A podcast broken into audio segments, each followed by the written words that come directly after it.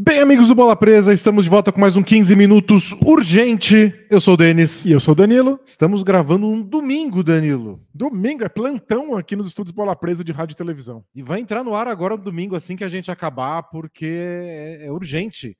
Kyrie Irving foi trocado, não é mais jogador do Brooklyn Nets. Ele está agora no Dallas Mavericks. Sim, aconteceu. Pediram live pra gente quando saiu a notícia de que o Irving pediu para ser trocado. Mas quando a gente está falando de Nets, é muito pouco. Não, fazer cada polêmica do Nets, a gente vai abrir uma live urgente, correndo todo mundo? Não, até porque a trade deadline é na próxima quinta-feira, então tava aí pertinho.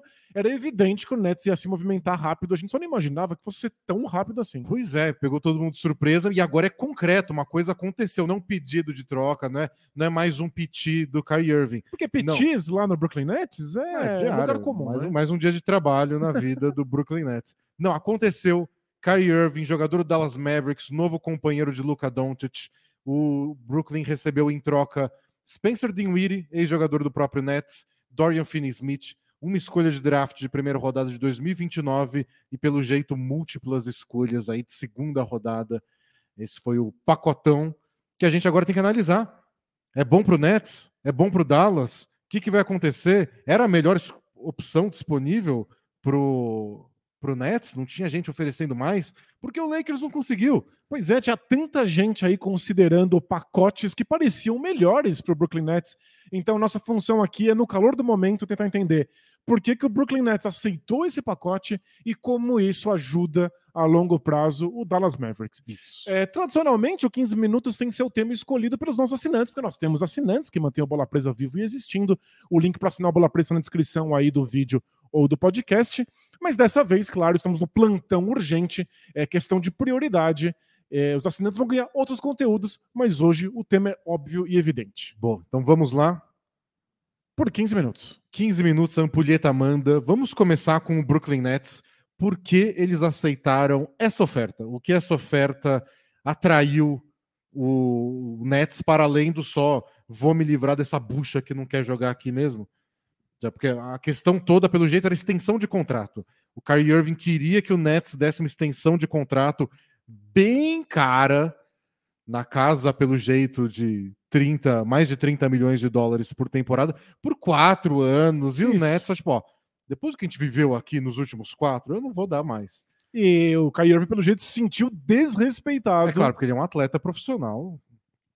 Se ele não acontece tudo do jeito que ele quer, ele, ele é, é um desrespeito. É. E então ele achou que foi uma quebra de confiança, ele se sentiu realmente violado por, por, pelo Brooklyn Nets não ter oferecido para ele um contrato mais longo, achou que era melhor encerrar as relações com o time imediatamente, pediu a troca, Brooklyn Nets aceitou. O que recebe em troca é que é o nosso ponto de partida. Isso. E, e aí o, o Dennis Finney-Smith parece a parte mais evidente por que o Nets estaria interessado. É, o Dorian Finney-Smith é um bom defensor, é alto, é um ala versátil, arremessa bem de três. Não todo jogo, não é, não é o Seth Curry que o, que o, o Brooklyn Nets tem lá, mas é um bom arremessador e ele é o role player por excelência, o cara de apoio que tem feito esse trabalho com o Luca Doncic no Dallas desde que o Doncic chegou na NBA, é, de confiança, erra pouco. É o tipo de jogador que o Nets precisa e até por isso, vamos discutir depois mais o caso do Dallas, eu achava que o Dallas não podia se dar o luxo de perder um jogador assim. Mas era sem dúvida a melhor peça de troca que eles tinham para oferecer. É, sem dúvida. O Nets tem questões com a defesa, tem questões com o tamanho, eles lutam muito para conseguir rebotes, principalmente. E o Finney Smith dá um pouco mais de versatilidade, pode jogar em várias posições, pode ter encaixes diferentes com os jogadores do Nets. Então é um bom ponto de partida. Eu acho que ele funciona bem com o Royce O'Neal, ao lado do Royce O'Neal, ou no lugar do Royce O'Neal, eles podem ficar um entrando, outro saindo, para ter sempre esse jogador que é um bom defensor, arremessador de três. Acho que é tudo que o Dallas, que o, que o Dallas precisava, né? Mas que o Nets precisa agora. O Dinwiddie é outro caso, né? O Dinwiddie, ele é um armador, então ele pega já o buraco deixado pela ausência agora do Kyrie Irving. É um bom pontuador, com vários altos e baixos, mais um pontuador. E, mais importante, o Nets conhece ele. Foi no Brooklyn Nets que o Dinwiddie teve a melhor temporada da vida dele. Pois é, então certamente o Nets conhece coisas sobre o Dinwiddie que as outras franquias da NBA não têm acesso. Ele já teve contato com toda a comissão técnica, com todo o pessoal dos bastidores. Eles viram alguma coisa no Dinwiddie que os interessou. O que estão dizendo é que eles, inclusive, estão muito fascinados por como o Dinwiddie se desenvolveu como um pontuador secundário ao lado do Luka Doncic, o que seria uma função importante para ele desempenhar agora, porque o que se espera é que ele jogue ao lado do Kevin Durant. E esse é um próximo passo para a gente discutir um pouco sobre o Brooklyn Nets. Se eles vão ficar com o Kevin Durant ou se eles pensaram numa reconstrução completa quando o Irving abriu mão do time. Eu acho que quando você tem um jogador do nível do Kevin Durant, sob contrato ainda por várias temporadas, você não tem por que desistir tão cedo. Então o Durant não pediu que a gente saiba ainda para ser trocado. Então você vai lá e tenta montar o melhor time disponível ao redor dele. Ele pediu para ser trocado antes da temporada começar, mas a questão é que não surgiu um pacote que possibilitasse que o Duran jogasse nos times que ele queria. Eles perceberam, Duran e Brooklyn Nets, que a troca era só muito difícil. E aí o Duran aceitou ficar no time, disse que tudo que ele queria era um time que brigasse, que possibilitasse que ele jogasse basquete, que ele voltasse a se divertir com o basquete. Então, por enquanto, pelo menos, o que parece é que ele está comprometido com o Nets. E ele tem mais três anos de contrato aí, tirando esse ano. O Kyrie Irving ia acabar o contrato agora, no fim dessa temporada. Então é outro tipo de. Sem contar o patamar onde cada um está. Então é muito mais fácil para o Nets, vamos dizer assim, trocar o Kyrie Irving do que o Duran. Eles podem acabar fazendo isso. Eu não acho que deveriam fazer agora, nessa semana, no desespero. Não, uma troca que envolve o Kevin Durant é uma coisa para você pensar, pensar de novo, negociar por meses. E foram meses eles não conseguiram é, chegar então a alguma coisa que... que... agradasse todas as partes. Se a gente chegar nesse ponto, ou vai ser na próxima off-season, ou só depois ainda. Por enquanto, a tentativa é montar o melhor time possível ao redor do Kevin Durant. E eu acho que o Dorian Finney-Smith ajuda isso. Eu acho que o Dinwiddie, mais ou menos, porque tem esse negócio dele ser um criador secundário, um pontuador secundário. Bom, o Duran não é o armador do time, né? O Irving nem sempre era. O Ben Simmons pode ser, mas o Ben Simmons, você confia no Ben Simmons? É, em vários momentos eles vão pensar que o Dinwiddie seja o criador de jogadas principal do Brooklyn Nets e ele é um cara limitado. É isso, mas ele já fez isso antes no Brooklyn Nets, talvez essa seja a confiança é. que o pessoal dos é, bastidores lá, tem. Lá ele fez ao lado do D'Angelo Russell, né? Os dois tiveram momentos onde eles eram protagonistas pela ausência do outro por lesões, mas jogaram juntos também. Talvez eles confiem que, ó, você vai ter que ser o armador principal às vezes, mas nem sempre, porque o Ben Simmons não joga todo o jogo, mas joga. O Kevin Durant não é armador o tempo inteiro, mas pode pegar a bola na mão e comandar o ataque por muitos momentos da partida. Então acho que eles estão à vontade nesse sentido. E fez uma temporada boa até no Dallas.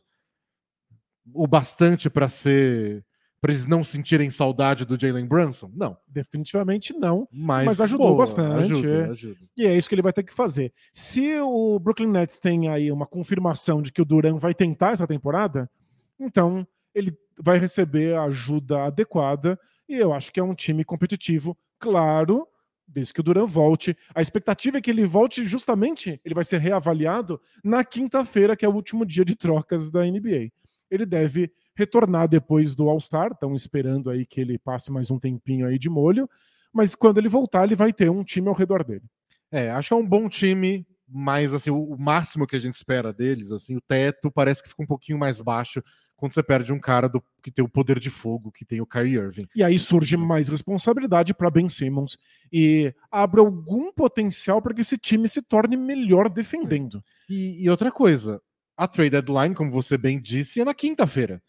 Então, eles têm aí vários dias para tentar ainda outras coisas. O que até explicaria o fato deles terem feito essa troca pelo Kyrie Irving tão rápido. É. Eles poderiam ter passado mais tempo ouvindo propostas. Certamente eles querem fazer isso com velocidade para ter mais opções de construir um time ao redor do Kevin Durant. Agora que a gente tem o Spencer Dinwiddie, talvez a gente possa trocar, sei lá, o Joe Harris ou o Cam Thomas, que na noite de sábado aí teve um jogo de mais de 40 pontos, o máximo da carreira dele sei lá, eles podem. Tem tempo para buscar alguma coisinha. Não, nenhuma troca agora é tão óbvia quanto essa, envolvendo o Kyrie Irving, mas dá tempo de mexer mais no time se eles quiserem. Mas o que mais surpreendeu, não que a troca seja péssima, é que você olha e fala, é isso que tá valendo o Kyrie Irving? É, não tá no mesmo nível do que os times receberam pelas trocas das suas superestrelas nos últimos anos, em que ficou bem padrão receber pacotes bem grandes de jogadores jovens e muitas escolhas de primeira rodada. É. A gente entende porque o Kyrie Irving tá no último ano de contrato e você pode pegar o Irving aí por dois, três meses, ele vai embora e aí?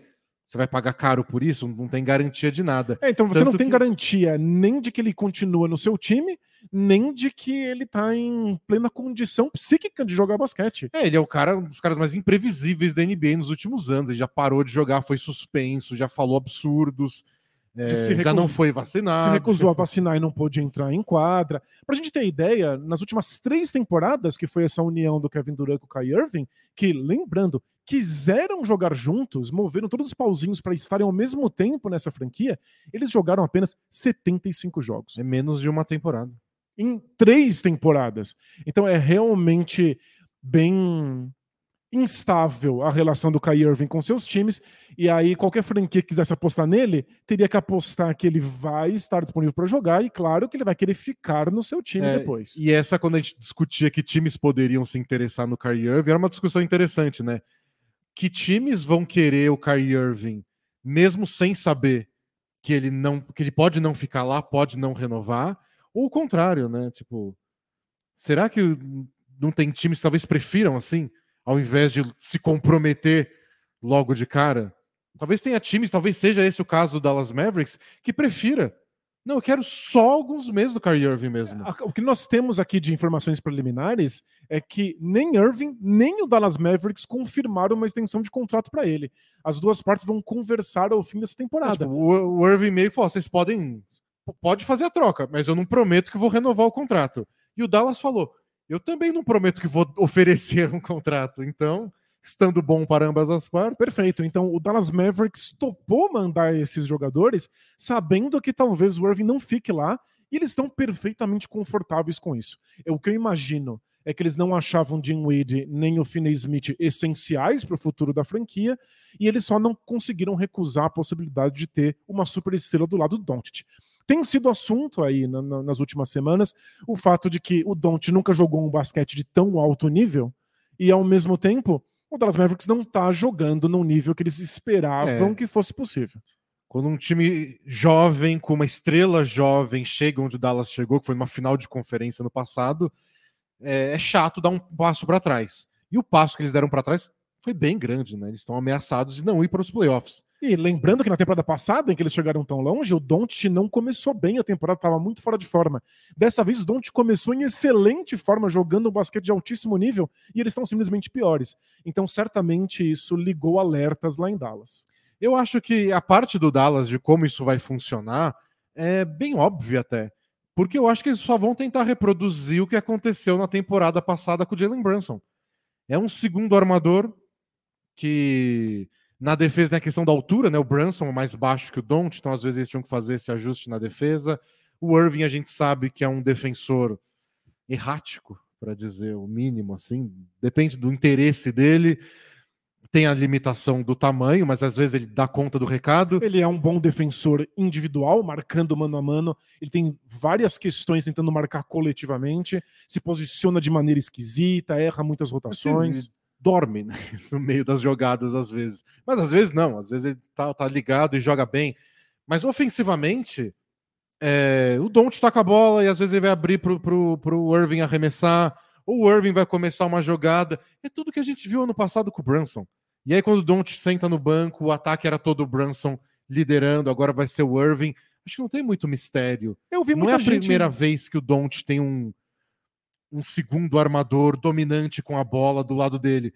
Já aconteceu e foi a melhor versão do Doncic. Então essa parte tá meio que solucionada. Eu vi muita gente preocupada de como é que o Doncic vai dividir a bola, que o Kyrie Irving carrega tanto a bola, vai precisar de duas bolas no time.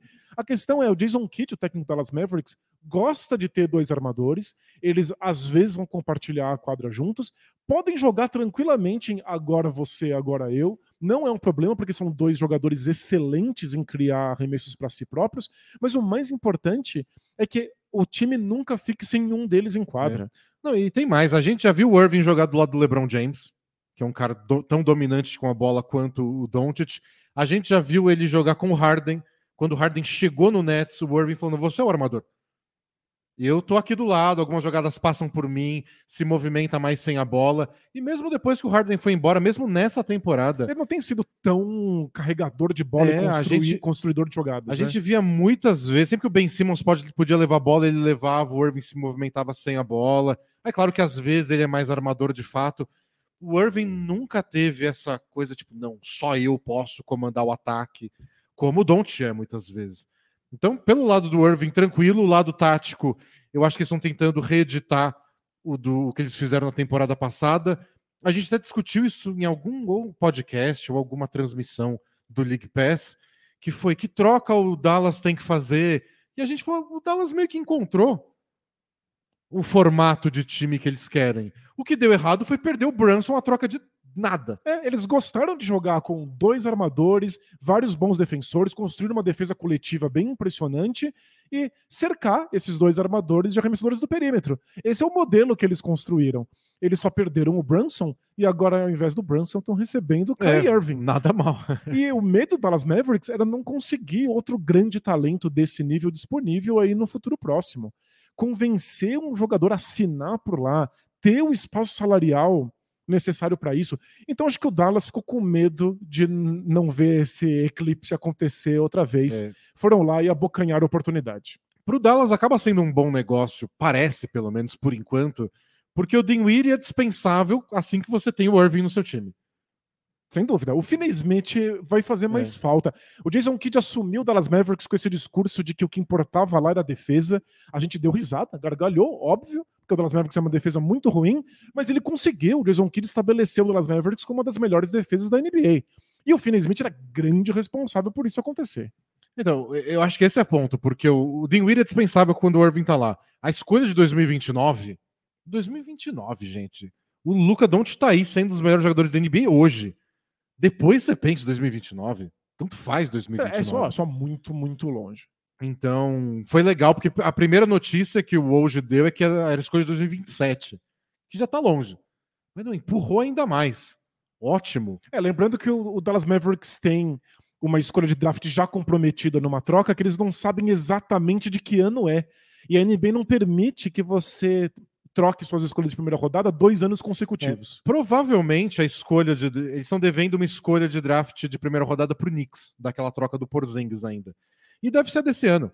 Deve ser do draft agora de 2023. Mas pode não ser. É, Só não vai ser se o Dallas ficar com uma das 10 primeiras escolhas do draft. O que, por mais decepcionante que seja a temporada do Dallas, não deve Não acontecer. deve, não deve.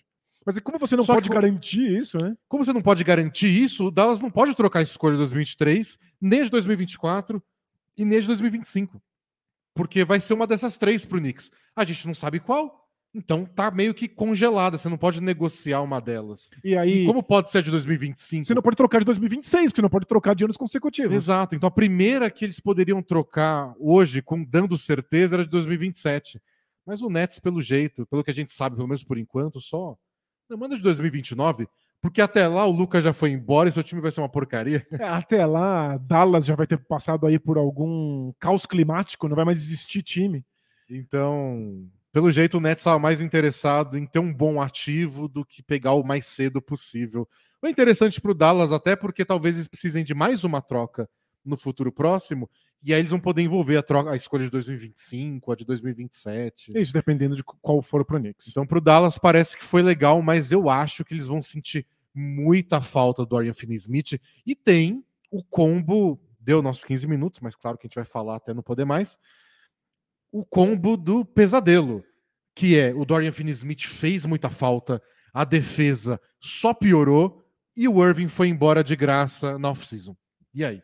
Isso aí vai realmente machucar. Mas eu acho que o Mavis só faz isso porque acha que pode encontrar um substituto por Finney Smith em algum momento, aí nem que seja via draft. É, ou via free agency, via mid-level exception que todo time tem para assinar um jogador aí por 10 milhões na off-season. Mas é- É, é, eles, eles encararam, parece que ele é substituível, especialmente num cenário onde a gente consegue até mostrar pro Don't, tipo, como a gente tá tentando. Exato, acho que esse é o ponto. São vários riscos pro Mavs.